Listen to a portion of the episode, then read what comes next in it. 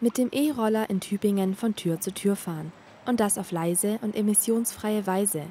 Dieser urbanen Mobilität hat sich die Firma Blue Mobility verschrieben.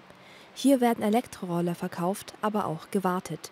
Sie sollen einen Beitrag zu einer nachhaltigen Mobilität darstellen. Das wollte sich Oberbürgermeister Boris Palmer einmal näher anschauen. Ich wollte mich erkundigen, wie es einem Anbieter von neuer Mobilität geht. Man spart hier gegenüber dem Auto 90 Prozent Betriebskosten. Putin bekommt auch nichts ab. Wäre eigentlich ideal. Aber leider sagt mir der Inhaber, er verkauft gerade gar nichts, weil die Leute Angst vor der Inflation haben. Und darum geht es mir auch, zu werben für Alternativen. Wir müssen jetzt endlich wegkommen von den Spritfressern. Und diese elektrischen Roller sind für die Städte einfach optimal. Denn zum ersten Mal in der Menschheitsgeschichte lebt die Mehrheit der Bevölkerung in Städten. Das bedeutet auch verstopfte Straßen und Staus.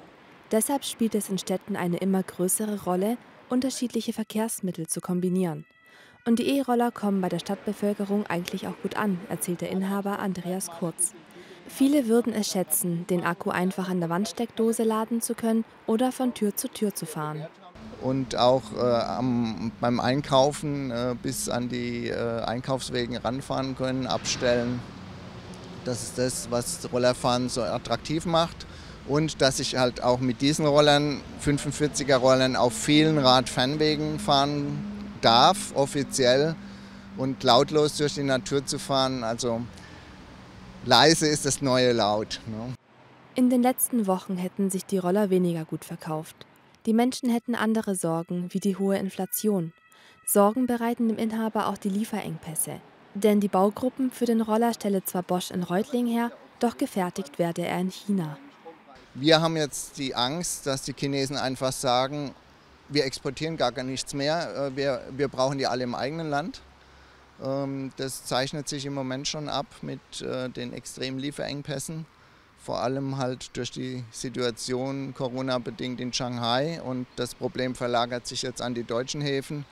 Das wird uns noch bis Mitte nächsten Jahres mindestens verfolgen.